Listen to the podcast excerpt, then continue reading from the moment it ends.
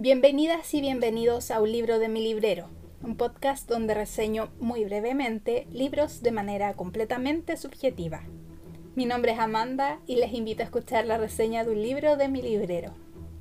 En esta ocasión traigo un libro que es catalogado como terror, pero yo creo que es como un híbrido de muchas cosas, titulado Carcoma, de la escritora española Leila Martínez. Leila Martínez nació en 1987 en Madrid y publicó Carcoma con mucho éxito en el año 2021 bajo la editorial independiente Amor de Madre. Tiene solamente 144 páginas y a pesar de ser terror se lee bastante rápido. Creo yo lo leí en dos noches y se me hizo súper interesante y atrapante. Esta es una novela algo difícil de reseñar porque podría empezar explicando que es una novela de una casa embrujada donde hay una abuela y una nieta que están bajo una maldición y viven rodeadas de sombras, pero va más allá. Todo está envuelto en una atmósfera como densa y calurosa, algo así como si te doliera la cabeza por el sol. Eh, con esto no quiero espantar a nadie, es más que nada por la sensación de pesadez pero la narración es fluida, es fácil de leer, a pesar de tener una forma gramatical un poco rara, como si a veces no tuviera puntos seguidos o comas. En esta historia, en que nos van explicando eventos del pasado para entender el presente, las narradoras, que son la nieta y la abuela, se van intercalando, lo que permite ir completando la información entregada, e ir armando la historia casi completa en nuestras cabezas.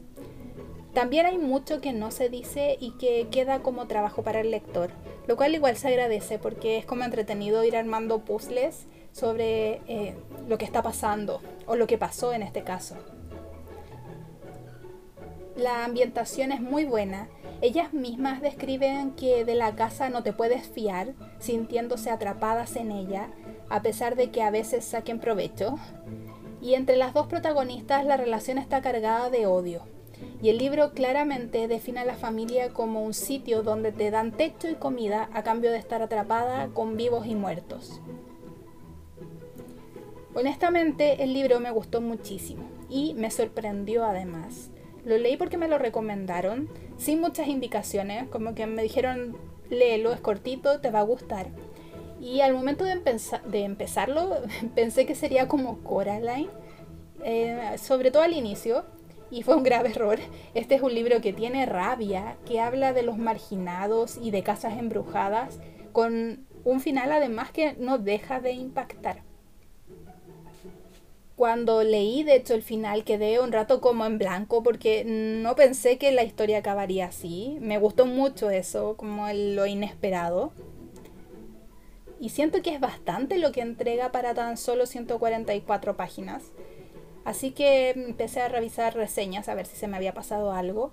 Y vi en algunas que muchas personas lo terminaron en un, en un, día.